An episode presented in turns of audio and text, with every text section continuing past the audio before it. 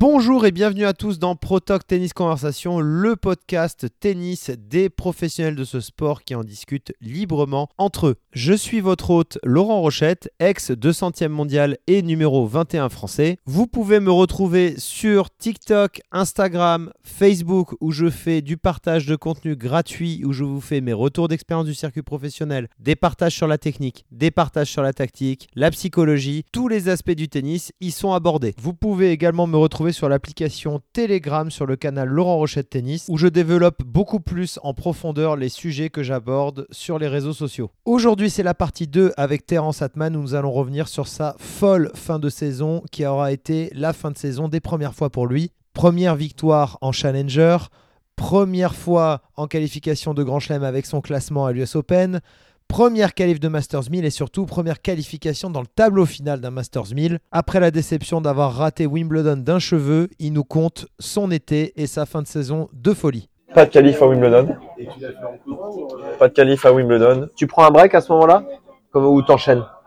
Euh, alors, bah, Remarque, t'es obligé de faire un break pour repasser sur le obligé, t'es, t'es obligé de faire, un- t'es obligé de faire un break.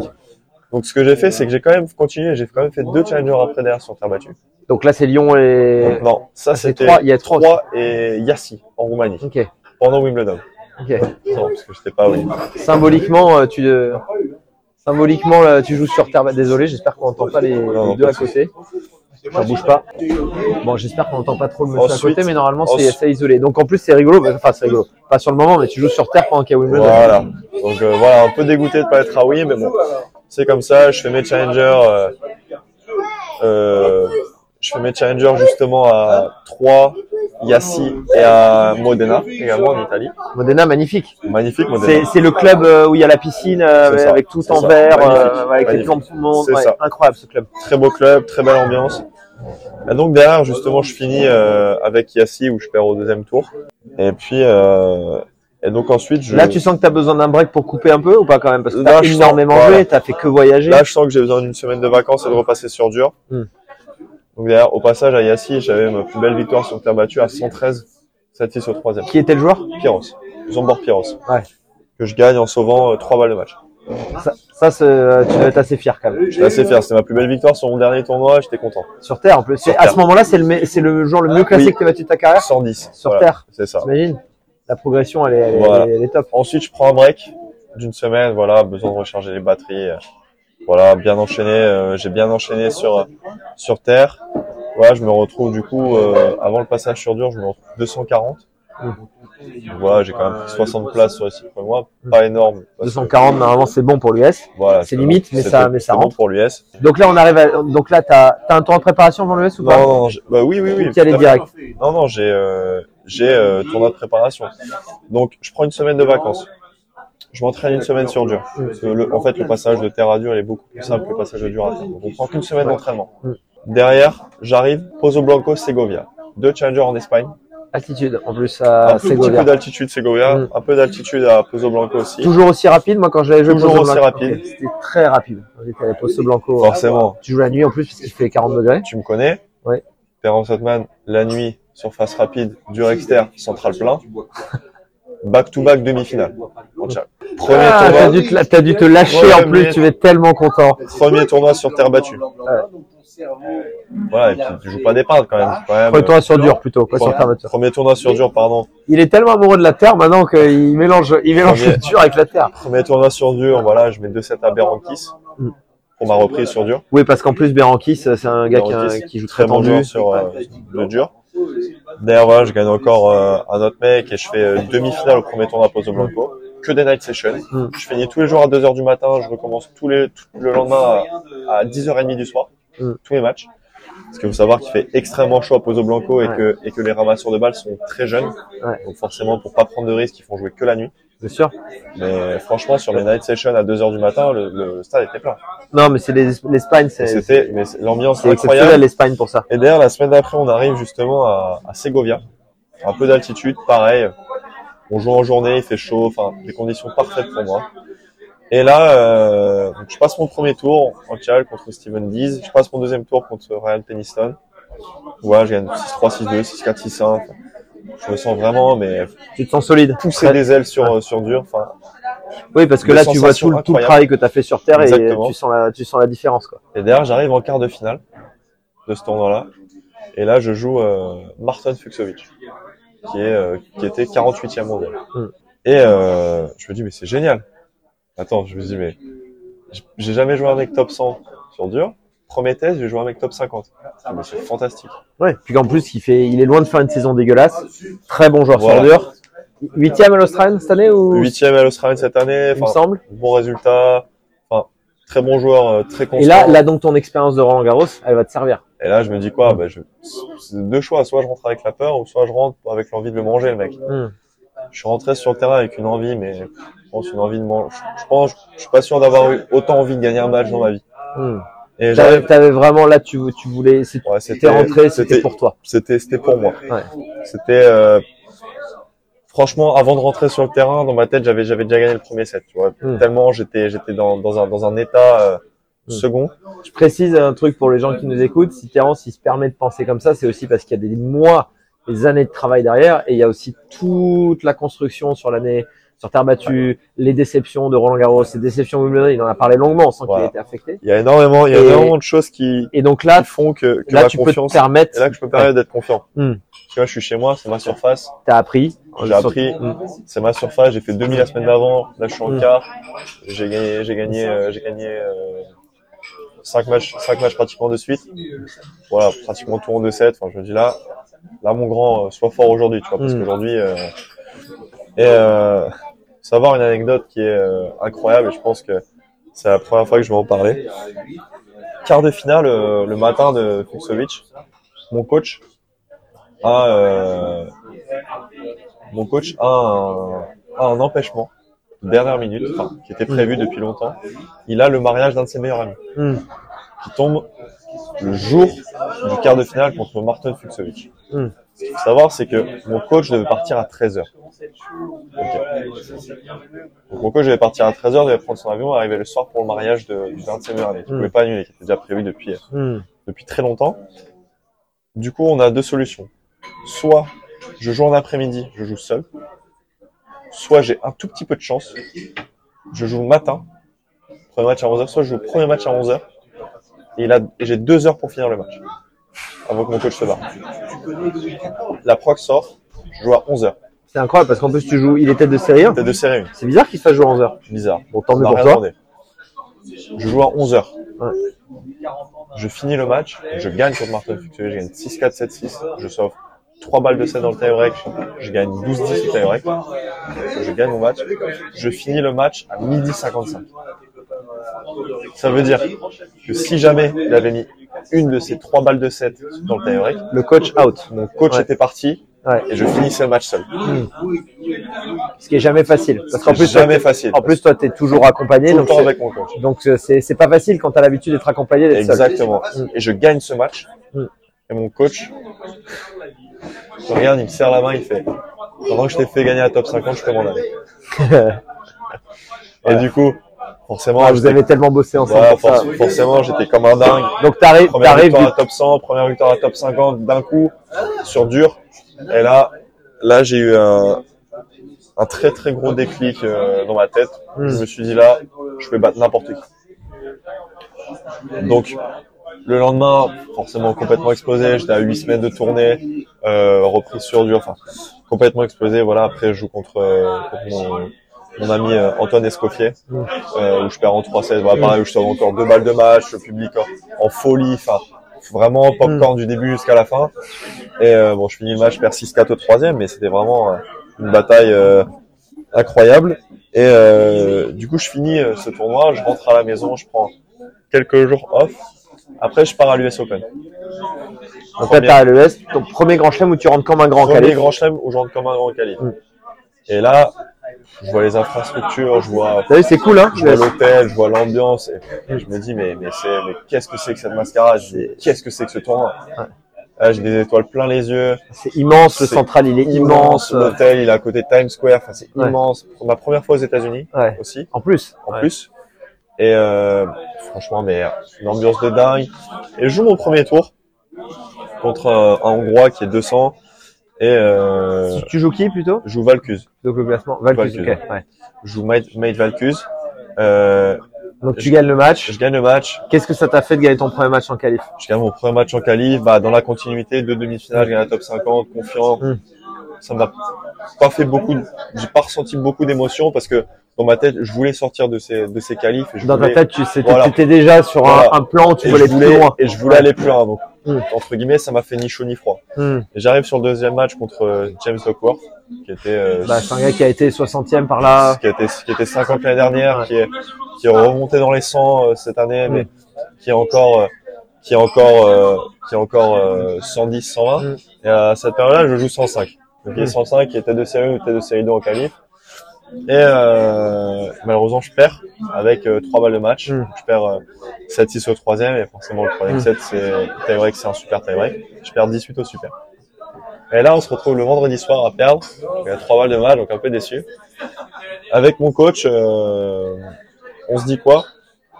Deux options, soit on reste dans la chambre, on pleure, Hmm. soit on prend un avion 4 heures après, on va en Chine.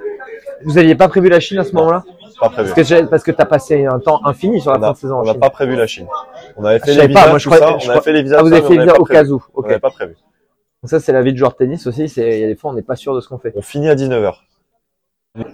Donc t'arrives. Et donc du coup, on arrive. Donc on est à l'US Open. Ouais, c'est ça. on est à l'US Open. Donc le- tu sais le- pas, tu sais pas si tu vas en Chine à ce moment-là. Vous avez fait les, les, les visas. Et, et du coup, moi, je, je finis justement le vendredi soir, je finis mon match euh, vers aux alentours des 18h. Mm. Et euh, le truc, c'est qu'on n'avait pas pu aller en Chine, mais finalement, on est parti en Chine euh, à la dernière minute. En fait, on a trouvé, on a réussi quand même à trouver un avion à 2h du matin, et on, on est parti en Chine derrière, donc 14 heures d'avion pour euh, pour euh, jouer mon premier tour le lundi après-midi C'est chaud. en Chine avec 12 heures de décalage horaire. C'est chaud. C'est très très dur. Enfin, je sais pas si les gens se rendent compte parce qu'en plus là, tu changes de Voilà, continent, change de de, cuisine, continent, de, de- cuisine, de, de, de, de, météo. Enfin, de. Voilà. Là, il y a la change- violence du voyage. Voilà, voilà. On change absolument tout. Et euh, donc derrière, il se passe euh, ce qui se passe. On arrive là-bas. Euh, acclimatation très compliquée. Voilà, forcément 12 heures de décalage horaire en deux jours. Enfin, c'est pratiquement inhumain de réussir à récupérer de ça. Et euh, bah, je demande au juge arbitre de jouer le, le mardi. Il accepte pas pour euh, X raisons. Et euh, du coup, je me retrouve à jouer le lundi soir mon premier tour tableau euh, en Chine après avoir perdu le vendredi euh, à, euh, à l'US. C'est chaud. Et euh, donc sur dur, donc ça me dérange pas. Voilà, je joue contre une une white card qui est qui est 500. Donc C'est- franchement, et ça, c'est un choix qui est méga courageux. Voilà. je trouve, tu vois, c'est. Et on arrive du coup euh, sur ce premier tournoi en Chine Mm. et euh, pleut toute la journée. Je me retrouve à jouer en indoor. Sur un indoor, euh, Et t'avais pas joué en indoor depuis. j'ai jamais joué en indoor de ma vie. sur le circuit. Sur le circuit, jamais. Sauf, le truc sur moquette contre Kylie. Voilà, voilà, mais j'ai jamais fait de Qui est pas, qui est pas du vrai tennis. indoor sur dur euh, de ma vie. Donc ouais, jouer en indoor, c'est- Voilà. c'est particulier. Et donc expérience euh, très difficile, très compliquée pour moi. Jamais joué en indoor, un indoor qui va extrêmement vite. J'ai le temps de rien faire. Enfin, et du coup, ça me ça m'agace un peu de commencer cette tournée comme ça. Surtout que j'ai j'ai très mal dormi la veille, l'avant veille, avec le décalage. Enfin, ça fait ça Ouais. fait trois nuits de suite que je me levais à 2 deux trois heures du matin. Ça c'est dur. Et t'arrivais à te rendormir un peu? Pas vraiment, donc euh, Ouais. c'était compliqué. J'étais levé tous les jours à 4 heures, donc euh, j'allais euh, j'allais au Starbucks du coin à 5 heures du matin. Les gens ils me prenaient pour un fou, mais j'allais là-bas, je lisais un livre et puis et je me retrouve à jouer mon premier tour. Ça se passe pas très bien. Je suis mené à un set break. derrière je reviens. Je me retrouve euh, à gagner le match euh, 14-12 au tie-break du troisième en sauvant 6 balles de match. C'est monstrueux. C'est, enfin, ça se joue tellement à rien un tournoi. Enfin, Non, mais voilà, c'est- je veux dire, c'est- C'est ça le tennis droit. qui est fou Je dans fais ce un coup droit, je fais un coup droit lettre, le- la lettre elle roule sur la bande, elle repasse de son terrain, le mec limite il s'effondre par terre. Enfin, et derrière je me, je me retrouve à gagner le, le match comme ça, je sais pas comment. Fin énervé, euh, j'ai insu- j'ai j'ai insulté tout le monde je pense sur ce match. Euh, et puis euh, derrière je suis rentré à l'hôtel. Chose que tu as pas fait, il, il le dit de manière euh, symbolique, au deuxième degré. Évidemment Bien qu'il a, évidemment. bien évidemment qu'il se- il fait pas ce genre de choses sur le terrain. Mais, euh, C'est plutôt Robin à la limite qui a dû prendre un Ouais, peu. Robin, il a pris un peu, il a pris cher un peu sur le match, mais bon, c'est pas très grave. Le lendemain, euh, le lendemain, j'ai quand même euh, une journée de repos. Ensuite, après, euh, je me retrouve à jouer dehors, donc voilà, bonne sensation. Je gagne mon huitième, je gagne mon quart de finale, demi-finale. euh, T'as un peu d'expérience des je, demi suis encore, challenger. je suis encore en demi-finale Ouais. pour la troisième fois sur les quatre derniers tournois Ouais. sur dur. Là, je me dis quand même, ça a vraiment servi la terre battue. Mm. Et là, je rejoue Berankis. Je rejoue Berankis que j'ai Mm. battu euh, quelques semaines avant et euh, il m'emmène au troisième set. J'arrive à le breaker euh, un peu miraculeusement à 4-3 et je m'en sors à gagner 6-3 euh, au troisième et je me retrouve sur la première finale Challenger euh, en Chine. Mm. Sur ma première finale, première expérience et, Et j'ai eu entre guillemets un peu la chance de jouer un mec euh, qui sort des qualifs et qui avait aussi sa première expérience. En plus, la Chine, ce sont des bonnes conditions. Les infrastructures sont magnifiques. Voilà, il y a, il y a des est- cours, il y a des cours centraux énormes qui sont souvent vides, mais tout est beau, tout est vide, mais voilà une ambiance Mm. euh, incomparable. Et euh, du coup, je me retrouve à jouer en finale euh, un mec qui sort des qualifs, qui est euh, 500e. T'as un peu de pression? J'ai un peu de pression inconsciente, tu, mais tu te dis, euh, tu te dis, ok, là j'ai une finale challenger, Voilà. un mec qui est simple. Bon après, c'est pas loin d'être une quiche. Le mec, s'il fait qualifier finale sur un absolument, challenger, absolument. Il fait c'est du haut niveau, Il a des bons mecs. Mm. Et un peu stressé, mais euh, mais j'ai pas, mais, j'ai- mais je suis pas rentré sur le terrain avec cette peur que j'ai eu à Mm. Garros et je, et je me, et je suis sûr rentré justement en me disant c'est un nouveau challenge pour moi, mais euh, je vais l'aborder vraiment de la bonne manière. C'est du bien l'expérience. Hein, Voilà. Et- t'apprends vite parce que et euh, justement, et ce qui est t'as très, t'as utilisé ce qui s'est passé dans ton année. voilà. Et ce qui est marrant, c'est que Mm. le mec que j'ai joué a eu cette peur justement. Et il te l'a dit après? Bah non, j'ai sorti sur terrain, j'ai gagné Ouais. 6-1, 6-1 en Mm. finale. Et là, je me suis dit ah ouais, donc j'étais comme ça Roland Garros, tu vois, Hmm. parce que sa balle avançait pas, il faisait rien. Parce que tu avais dû le voir jouer sur les Voilà, d'avant. il jouait, il jouait ouais. très très bien. Ouais. Je m'attendais à un gros match et je me retrouve à gagner 6-1, 6-1 en 37 minutes. 37 minutes 37 minutes. Je crois que j'ai une des finales les plus rapides dans l'histoire de Challenger. euh, Ah oui, le mec est passé sacrément à côté. 6-1, 6-1, 37 minutes. Enfin, le mec a fait 10 doubles. Enfin, enfin c'était vraiment euh, un match à- vraiment à sens unique. Ouais. Vraiment à sens unique. Et euh, je me retrouve à gagner mon premier Challenger. Comme ça. C'était un bon moment, j'étais content. J'avais bon- fait une vidéo d'ailleurs Ouais. sur toi, C'était un je me bon souviens. moment, j'étais extrêmement content. Et putain, ça m'a propulsé directement. J'étais 230, ça m'a propulsé directement 100, euh, 180. Mm. Putain, franchement très content. Tête de série derrière sur les Mm. autres challengers, ce qui a beaucoup joué aussi. D'ailleurs, je me retrouve sur le deuxième challenger en Chine, où je perds au deuxième tour contre euh, contre mon ami euh, Antoine Bélier, qui est, qui est un Mm. très bon joueur. Très bon joueur. Un joueur très. C'est le dernier mec que j'ai joué sur euh, sur le circuit. Ah ouais. Ouais. Voilà. J'ai fini avec un beau claquage mollet euh, Voilà. contre lui d'ailleurs. Très atypique. Bel abandon au troisième. Gaucher, service, service volé, volé. retour volé. Ouais. J'ai pris, euh, je crois, on a, on a joué 3h10. Mm. Je crois que j'ai pris 24 ou 25 aces sur le match, ce qui, m'est- ce qui, ce qui Ouais. m'arrive jamais. Pas grand monde qui sert aussi bien que lui. hein. Une présence au filet euh, Mm. impressionnante. Après, c'est quand même, j'ai envie de te dire, c'est rassurant que tu perds un match de temps en temps parce qu'avec le Voilà. décalage horaire, Voilà. l'intensité entre ton premier là- grand chelem, tes premières voilà. victoires, ton Et premier là- en challenger, J'ai tout donne la- enchaîné. Ouais. Je rejoue la semaine d'après Mm. sur un autre tournoi. Pareil, il se passe euh, ce qui se passe. J'arrive en quart de finale et euh, je joue euh, O'Connell, Mm. qui est euh, 54e. Mm.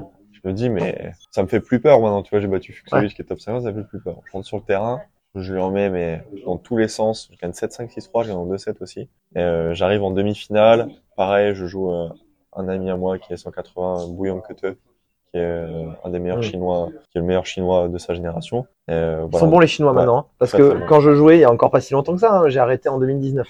Mais les Chinois, il y avait, c'était euh, des gars qui s'appelaient, tu vas pas les connaître, Zezang, Diwu, si, si, si, tu, je sais pas si. s'ils existent encore. Ils y sont encore, Zeli, tout ça, qui, Ouais. qui jouent encore un Et en fait, temps. ces mecs-là, tu vois, ils sont, ils jouent, ils choisissent, de temps en temps, ils ont envie de jouer. Après, s'ils ont plus envie de jouer, ils Voilà, on ça. va pas faire un cours Ils de jouent- comment fonctionne le système chinois. Exactement. Ils mais jouent, c'est ils jouent quelques matchs là-bas. Mm. Ils ont leurs assurances à vie Ouais. payées par les fédérations Exactement. chinoises, par les provinces. Enfin, Ouais. Ils sont tranquilles, ils font Ça leur force vie. pas. Et là, il y a une génération de, jeunes Chinois qui, par contre, eux, ils ont envie de forcer. Avec Zizin, Ils ont avec euh, avec Bou, Mm.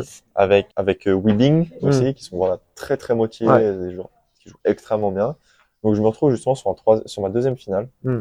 En euh, trois tournois en Chine et je joue contre Marc Polmans, Mm. qui est un très très bon joueur.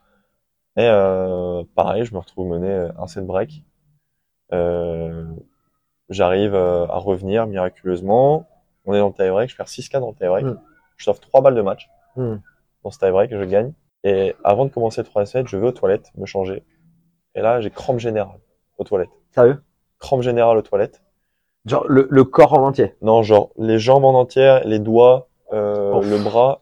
Et je me retrouve avec les doigts comme ça, Oui. euh, dans le toilette en train de me changer. Mimer, euh, mimer comme si votre, euh, l'intérieur de votre main se Voilà. refermait. euh, C'est comme ça qu'il, Voilà. qu'il monte. Exactement. Ouais. Et euh, je reviens sur le terrain et euh, je vois Paul Mans qui ressort du toilette, jette un, un petit coup d'œil, voir comment il marche. Et là, je le vois cramper lui aussi. Waouh. Et là, je le vois cramper au mollet, qui se tient le mollet, qui arrive pas à marcher. Là, je me dis, mais attends, mais comment est-ce qu'on va faire pour jouer un troisième set? Ouais. Faut savoir aussi que sur le tournoi à, à Guangzhou, celui que j'ai gagné, il faisait euh, 38 degrés, 85% d'humidité. Euh, sans, sans vent, pardon. Ouais. 38 degrés plein cagnard, sans vent, plus 85% d'humidité. C'est très très chaud. Et il y a des gens qui me demandaient, qui comprenaient pas pourquoi euh, Djokovic, il a pris un toilette break au début du troisième contre Alcaraz à Cincinnati. Voilà, C'est ça. pour ces raisons-là. Exactement, pour ces Ouais. raisons-là. T'as as besoin, besoin de récupérer. Mm. C'est obligatoire. Mm. Et euh, faut savoir aussi qu'ils ont qu'ils ont instauré une nouvelle règle pour les pour les chaleurs.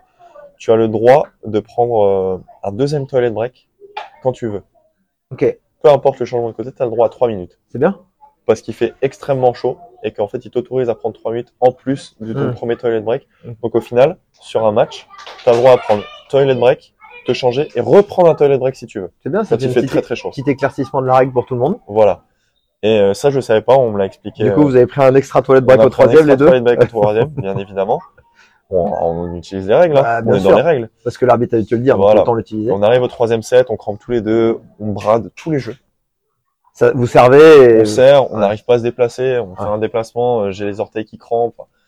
Je me retrouve à sauver deux trois balles de break par-ci par-là et je me retrouve à 5-4 et je tourne et au changement de côté, je suis du côté de mon coach et je lui dis écoute euh, voilà comment ça va se passer.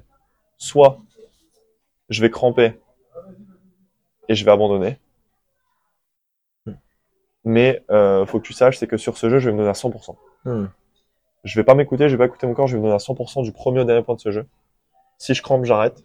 De Hmm. toute façon, je pourrais pas parce que je vais avoir crampe générale et je vais pas Mm. pouvoir, je vais devoir abandonner. Soit ça passe. Hmm. Je joue le jeu à fond. Je me retrouve à 15-40, j'ai une balle de match, je fais un service volé, elle prend la bande, elle passe pas, 30-40, refais un service volé. Je fais le passing, et là, il rate la, il rate la première volée du match. Mm. Il prend la bande et qui reste, et là, je me retrouve à gagner mon deuxième challenger, Hmm. sous crampe. Je m'allonge au sol, je suis en train de cramper, enfin, C'est une finale épique, de toute façon. Même, même si un jour tu gagnes Voilà. des 250 ou des Complètement 500, tu t'en souviendras. je suis en train de cramper, je suis, en- Mm. je suis à moitié en train de pleurer sur le terrain. Enfin, Donc je me retrouve à gagner mon, mon deuxième challenger comme ça. Donc il y a trois tournois de challenger, ça me propulse directement euh, 150e du coup. Et, euh, et là, euh, je, pareil, je me retrouve euh, et je rejoue deux jours plus tard contre euh, Nishoka sur mon premier sur mon premier événement. Ouais, donc là, euh, là tu te retrouves à monter ta, à, mon, à Voilà. être tableau sur un Et là, 250. je suis, et là, je suis C'est encore sur mon- la fois des, enfin, l'année des premières sur plein de sujets. Exactement. Et en plus, tu démarres le match, tu lui mets une bulle. Ouais, c'est ça. Et je démarre Premier set, j'ai pas vu le match. Premier Et set, t'as bien joué ou, démarre- ou lui passe à côté? Et je démarre justement mon premier événement Mm. ATP à Zhuhai, Mm. en Chine.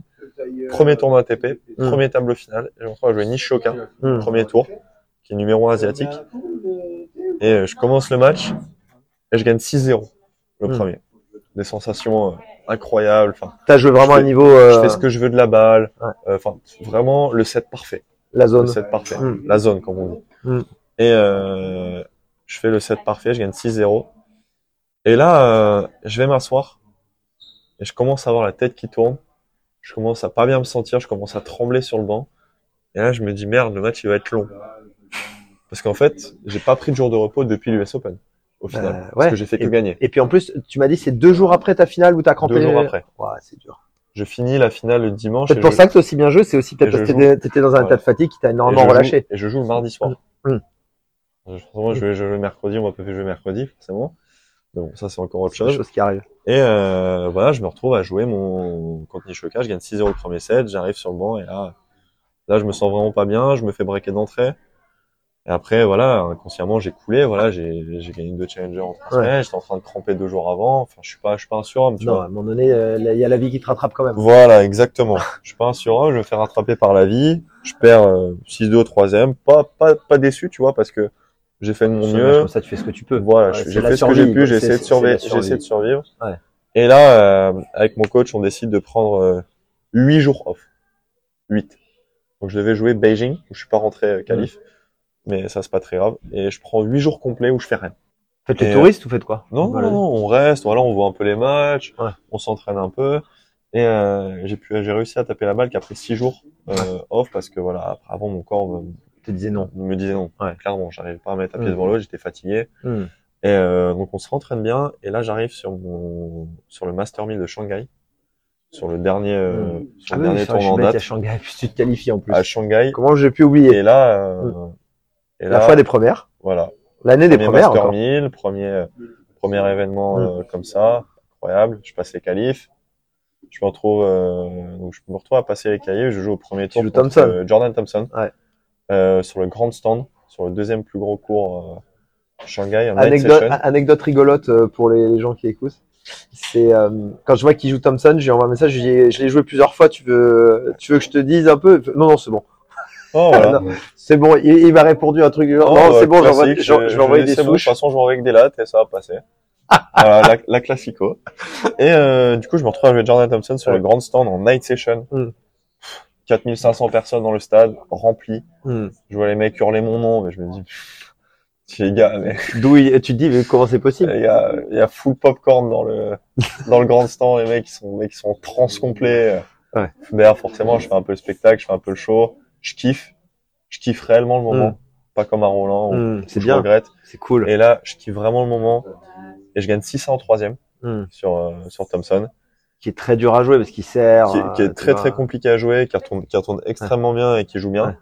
Et euh, donc je gagne ce premier tour. Et puis euh, ensuite, je me retrouve à jouer euh, donc au deuxième tour contre euh, Nico Jarry. Et puis voilà, et puis je perds donc 7-5, 6-2 contre Mm. euh, Nico Jarry. Très belle expérience, première expérience à top 20. Mm. J'ai vu un peu ce qui me manquait pour pour avoir ce niveau sur l'année prochaine. Qu'est-ce que tu penses qui te manquait à ce moment-là? Bah voilà, j'ai joué sur un petit cours contre un mec qui fait 2 mètres et 19e mondial, euh, qui sert extrêmement fort, qui est extrêmement puissant. Euh, non, je pense qu'il m'a, qu'il m'a, qu'il m'a manqué un peu plus de, un peu plus de confiance en moi sur, euh, sur la, sur la globalité du match. Et voilà, et puis j'ai senti, en fait, j'ai senti vraiment euh, Nico Jarry me mettre énormément de pression. Hmm. Et normalement, c'est moi qui mets la pression en premier. Et là, Il t'a mis la pression comment en fait dans sa dans sa Dans sa façon de profondeur, jouer. façon de jouer. façon de jouer. En fait, Nico Jarry, c'est un mec qui va sur tout et n'importe quoi, mais qui Hmm. va tout le temps Hmm. qui va, qui rentre dedans, qui sert à 220 sur tous les services, qui envoie que des lattes du fond. Enfin, c'est vraiment un mec qui est extrêmement puissant, qui est extrêmement compliqué Mm. à jouer. Il joue pas comme un Chilien en plus. Non, hein, non, Pour un non, Chilien, non. il joue pas comme un Voilà. Chilien. Et donc voilà, qui est extrêmement compliqué à jouer. C'est un mec, bah, c'est un mec sur lequel euh, je me suis vachement basé sur mon style de jeu. Mm. Donc quand je l'ai joué, ça m'a fait un peu bizarre aussi de jouer un mec Qui joue comme toi. euh, qui Ouais. joue, voilà, qui joue, qui En joue droitier. comme moi en droitier. Ouais. Et euh, et là, j'ai j'ai senti vraiment la différence entre, bah déjà, il a beaucoup plus d'expérience. Mm. Euh, il a pris trois ATP euh, cette année, full confiance. Hmm. Euh, il arrive à son meilleur classement de sa carrière. C'est l'étape au-dessus quoi. voilà, Hmm. c'est l'étape Mm. au-dessus, mais ça m'a beaucoup appris et j'en j'en suis vraiment ressorti grandi de cette expérience. Mm. Déjà pour ma première victoire sur le sur le circuit ATP, et puis derrière voilà première expérience à top 20, et puis euh, voilà, et puis derrière après euh, T'as la wildcard à Bercy. j'ai la wildcard à Bercy, je suis rentré à Bercy. Donc là, wildcard Bercy, t'as réussi à profiter du moment, voilà, j'ai profité du moment, j'ai joué contre. Sébastien Hoffner qui est 44, Mm. j'ai perdu 6-4 au troisième, voilà, très belle expérience. Ensuite, Mm. voilà, j'ai fini mon dernier tournoi à Sofia où je suis Mm. sorti des qualifs. Et je rejoue contre Martin Fuxovic que je perds en, que je perds 7-6, 6-4 cette fois-ci sur, Mm. sur dur intérieur. Mais voilà, ça reste quand même des très belles expériences. Et puis voilà, cette année a vraiment été très, très enrichissante. Qu'est-ce que tu te souhaites pour euh, 2024 en fait là, toi, Voilà, pour toi en 2000. tant que joueur? Voilà, Qu'est-ce que 2000 t'as envie? 2024, j'ai, euh, voilà, j'ai, j'ai énormément d'ambition, j'ai, j'ai, j'ai de grands rêves et donc euh, 2024, je me fixe vraiment aucune limite. Surtout que sur cette fin d'année 2023, je me suis prouvé quand même que j'étais capable de faire de grandes choses. Donc euh, voilà, 2024, je me fixe absolument aucune limite. Voilà, j'ai envie de rentrer sur le terrain, Mm. euh, kiffer les gros tournois, Mm. euh, rentrer dedans euh, sur tous les mecs et rentrer avec et rentrer et mettre une pression sur euh, sur tous les joueurs Mm. que je peux jouer euh, et voilà et kiffer le moment quoi. Je pense que vraiment c'est vraiment important euh, déjà d'une de faire ce qu'on aime et puis euh, puis d'essayer d'avoir un peu plus de recul aussi sur sur les situations tu vois.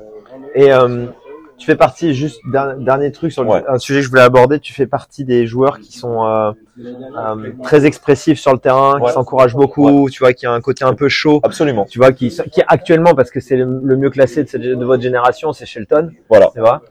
Est-ce que tu penses que c'est quelque chose qui t'aide énormément pour, euh, pour aller chercher des choses, être évidemment, je pense ambitieux? que je pense que sur cette nouvelle génération, il y a des mecs voilà qui s'expriment énormément comme Shelton, comme Mm. Roublev Mm. aussi qui- reste pour moi parmi les nouvelles générations parce Mm. qu'il est pas si vieux que ça même si ça fait très longtemps qu'il est là. Des Taylor Fritz, des euh, des Sinner, des, des Alcaraz, des, des Runes, enfin Je pense plutôt, tu vois, à des Shelton, des, Voilà. des, des Al- Alcaraz s'exprime beaucoup aussi, Shelton beaucoup. énormément, Shelton s'exprime énormément parce Mm. qu'il est issu de l'école américaine, Ouais. voilà, université, etc. voilà les universités. Mais toi, ouais, t'es- Et très, moi, moi, je euh, suis vachement dans cet état d'esprit-là. Mm. En fait, euh, bah, comme j'ai expliqué, je suis quelqu'un de d'hyper émotionnel, d'hyper émotif. Et moi, quand les choses elles me tiennent à cœur, j'y vais à 100%. Mm. En fait, je donne le meilleur de moi-même, Mm. quoi qu'il arrive. Et forcément, tu vas m'entendre sur pratiquement tous les points. Mm. C'est normal, ça fait partie de moi. C'est euh, c'est le cœur que tu mets voilà, dans quand tu joues, en c'est- fait. C'est le cœur qui parle. Et, et c'est pas, euh, et c'est pas justement en étant tout calme et en disant pas un mot sur le terrain. Au contraire, ça me, ça me fait, ça me fait plonger et ça me, Mm. et ça me sert pas. Mm. Donc au final, faut réussir à trouver le juste milieu entre pas être dans l'excès non plus, Mm. forcément, pas sur une faute directe, envoyer trois bamos parce que forcément, tu veux des mecs qui sont top 50, les mecs qui ont des égos surdimensionnés. Et forcément, les mecs Ouais, ils, vont, ça va- ils vont se réveiller. Puis c'est ton taf, t'as pas envie de mal t'entendre avec tes collègues. Et t'as Ouais. pas envie de mal t'entendre avec Ouais. tout le circuit, t'as pas envie de passer pour un gros con. Et puis d'une part, réussir à quand même Hmm. t'exprimer sur le terrain.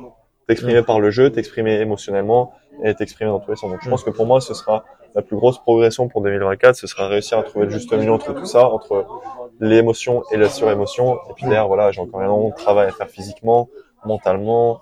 Enfin, j'ai vraiment encore énormément de marge. C'est endless, hein, le travail. Voilà, c'est voilà, sans fin. quoi. absolument, et surtout sur des profils comme les miens, où, bah, voilà, je pense pas que c'est se vanter, se dire que j'ai un très gros potentiel, Hmm. euh, que ce soit tennis physique euh, et mental. Donc, euh, je pense que c'est pas se voiler à la face de dire que, euh, avec mon potentiel, je pense qu'il y a aucune limite à se fixer. Parce que j'aime bien, en fait, c'est que t'es ambitieux, mais, parce, mais après, t'es es lucide aussi, tu sais qu'il y a beaucoup de travail derrière. Énormément. Et ça, et ça, c'est important. Ouais. Être ambitieux en rêvant, c'est une chose. Être en ambitieux, c'est rêvant, c'est pas terrible. Absolument. C'est toi, tu sais. Et après, Oui. de toute façon, c'est véridique. Tu te l'es prouvé cette année. Je me suis prouvé, et puis je pense que j'ai encore bah, énormément de choses à prouver, et je pense que l'année prochaine, je vais réussir justement mes objectifs que je me suis Mm. fixés avec, euh, avec mon coach. Bah écoute, merci, euh, merci mon gars. Merci à toi, Laurent, ça hyper, fait plaisir. hyper content. Au plaisir. j'espère que tout le monde euh, aura kiffé ce podcast. C'est fini pour cette semaine avec le podcast numéro 4 et sa partie 2 avec Terence Atman.